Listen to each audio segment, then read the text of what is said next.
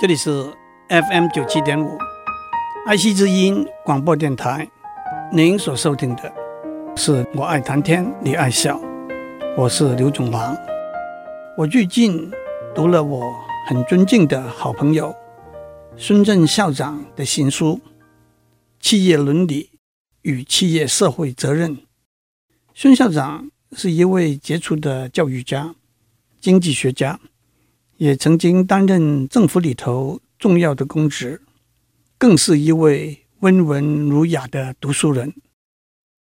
我要依照从这本书里头我学到的东西和这本书带给我的启示，来谈企业伦理这个题目。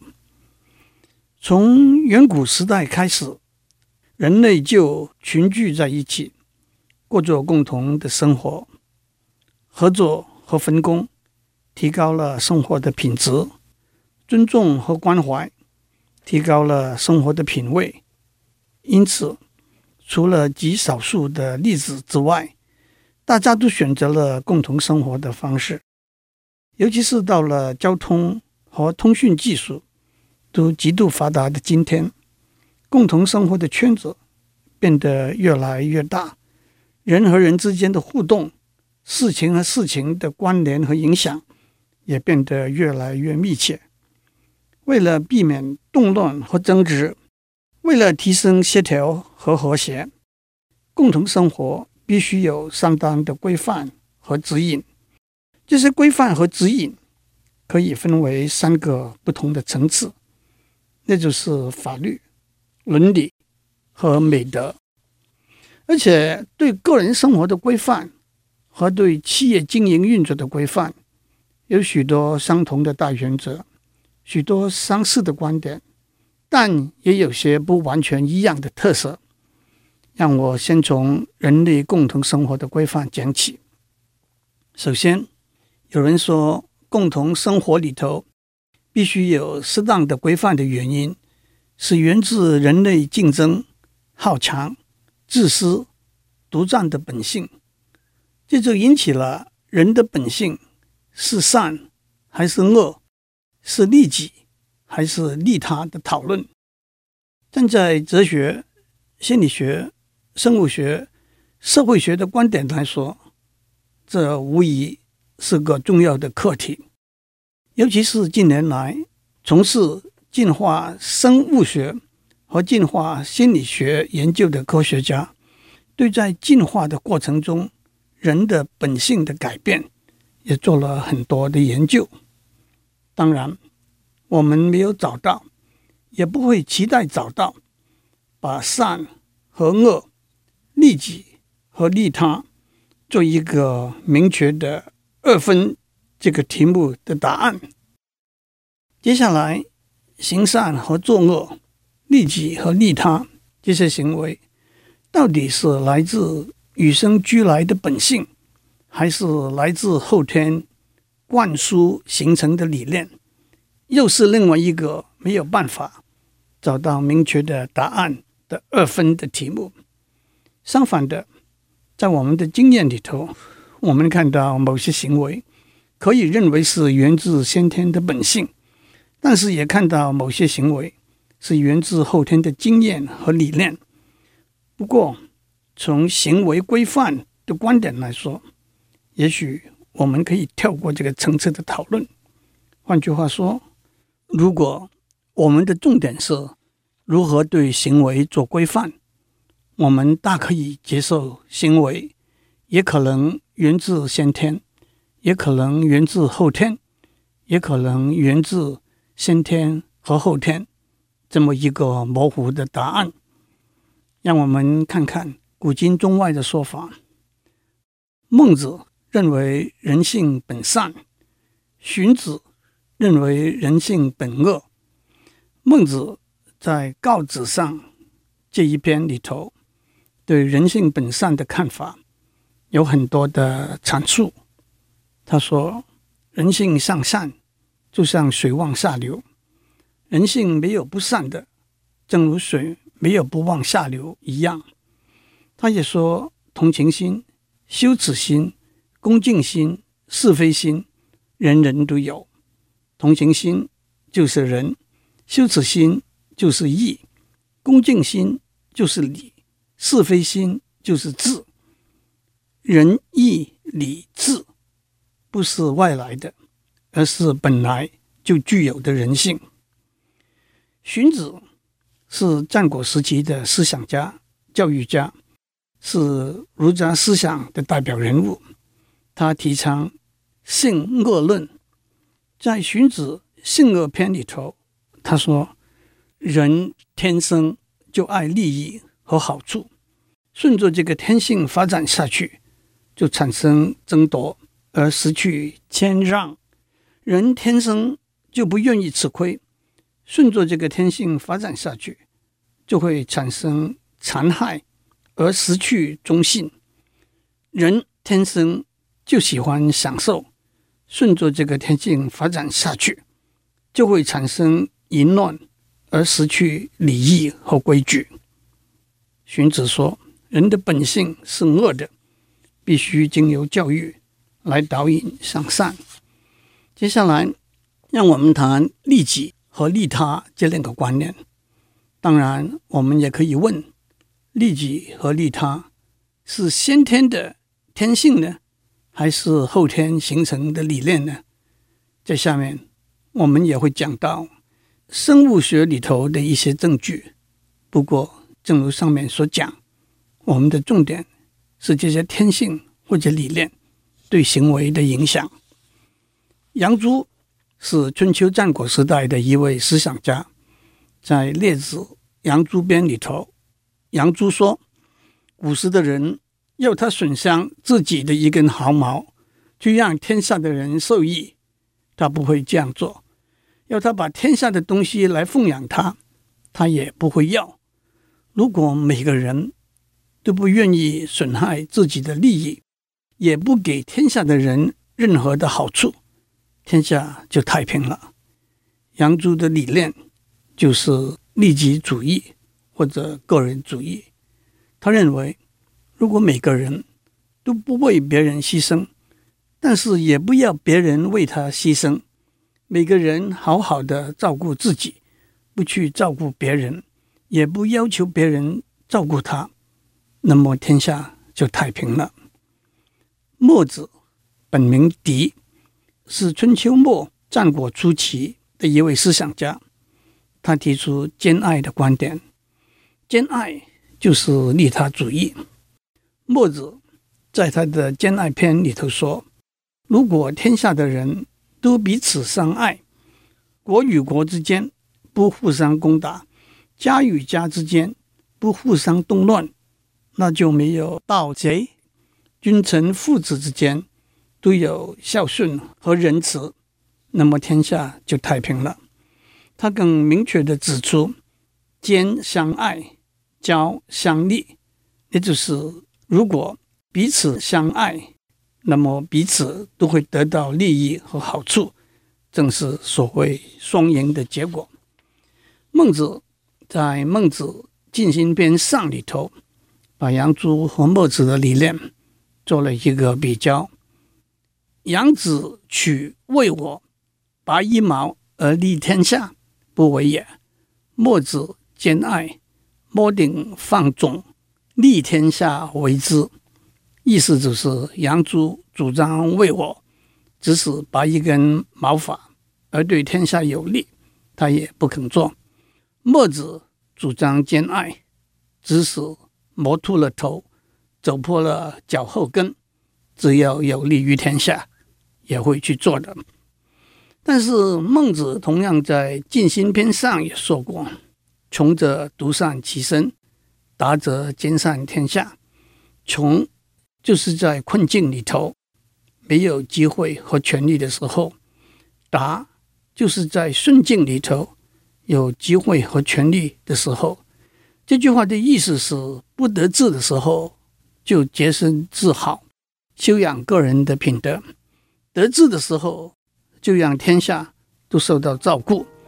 这也可以解释为利己和利他这两个理念可以随着环境和时势而来适应，不必硬性的一分为二。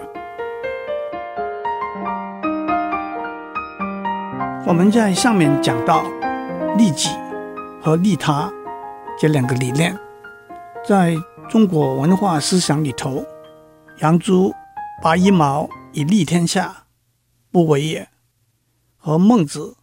摸顶放纵，利天下为之”，正是这两个理念的代表。亚当·史密斯 （Adam Smith） 是苏格兰的哲学家和经济学家。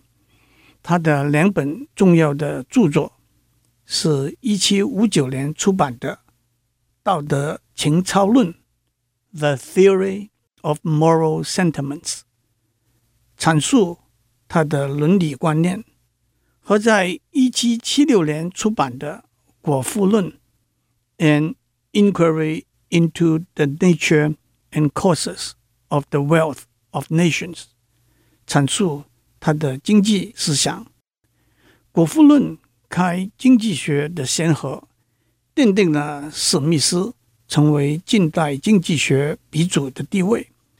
史密斯相信人类许多行为，特别是经济行为，是源自利己的心态和理念。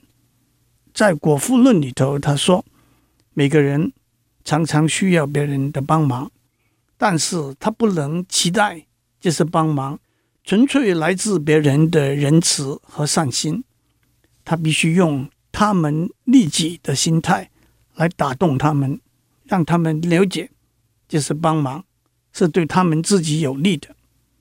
我们的晚餐并不是来自宰牛的屠夫。”酿酒的农人和烘面包的师傅的仁慈和善心，而是来自他们对他们自己的利益的关怀。但是在《道德情操论》里头，他一方面指出利己是一种天性。他说：“毫无疑问的，每个人源自天性，会把照顾自己的利益视为首要。”当然，他也是最适当，也是最应该照顾他自己的人。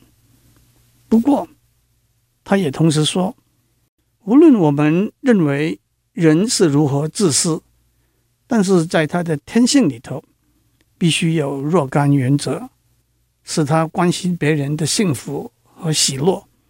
虽然他并不从中得到好处，只不过是乐观其成而已。这就是同情和怜悯。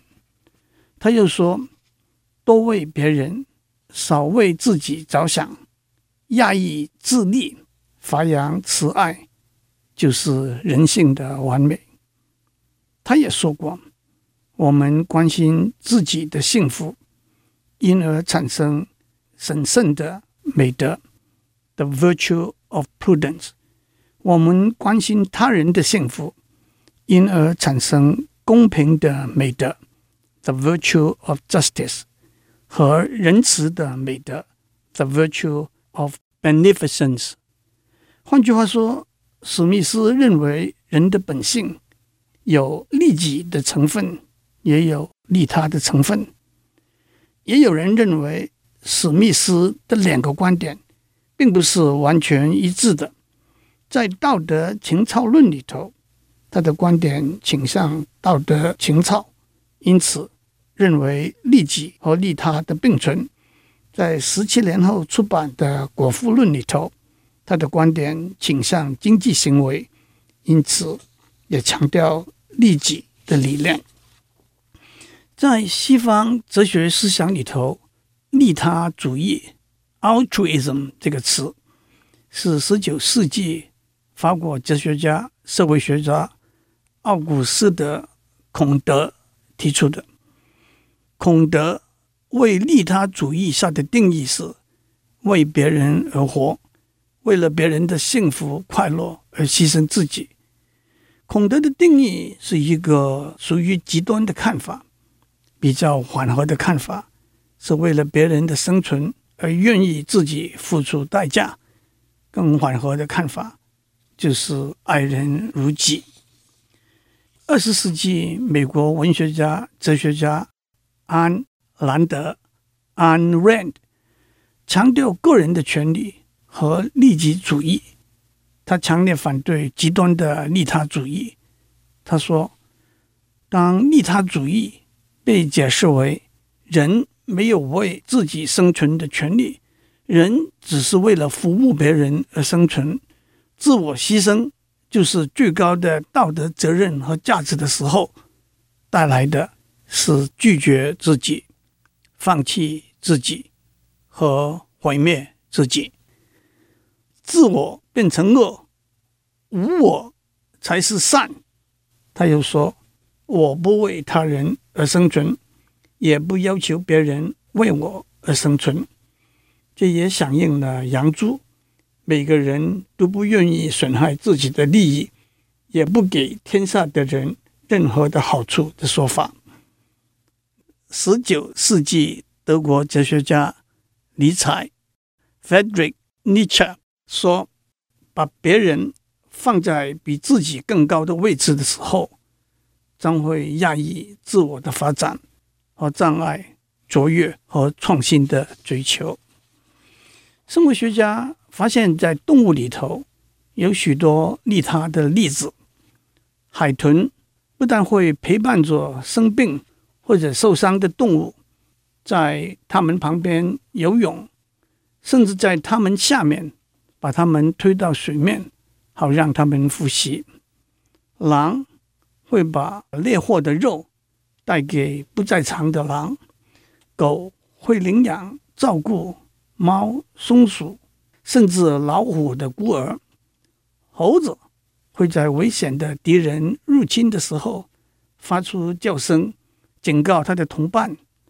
虽然这样会引起敌人的注意，增加自己的危险，这都引起了。把达尔文“适者生存 ”（Survival of the fittest） 的观点和“善者生存 ”（Survival of the nicest） 的观点做一个比较。适者生存是利己，善者生存是利他。最后，让我指出，喜乐主义 （Hedonism） 的观点是。追求快乐是生命里头最高，甚至是唯一的目的。远在公元前三四百年，古希腊时代的哲学家，例如德谟克里特和伊壁鸠鲁，已经提出这一个观点：喜乐主义不一定，但也很自然的和利己主义连在一起，不肯拔一毛。而利天下的杨朱也主张重视生命里头的享受和快乐。他认为人生短促，因此在生的时候必须享尽人生之乐，要充分的放纵人欲。他说：“丰屋，那就是高楼华厦；美服，那就是西装革履；厚味，那就是山珍海味。”角色，那就是明媚的美色。有此四者，何求于外？有了这四个东西，还有什么别的要求了？这和儒家的礼教道德、墨家的禁欲、道家的无欲都抵触，而倾向自我中心主义。让我讲一副对联。人民对人民，上联是有名的诗人李白，下联呢？下联是杨朱，李跟杨都是植物，白跟朱都是颜色。祝您有个平安的一天，我们下周再见。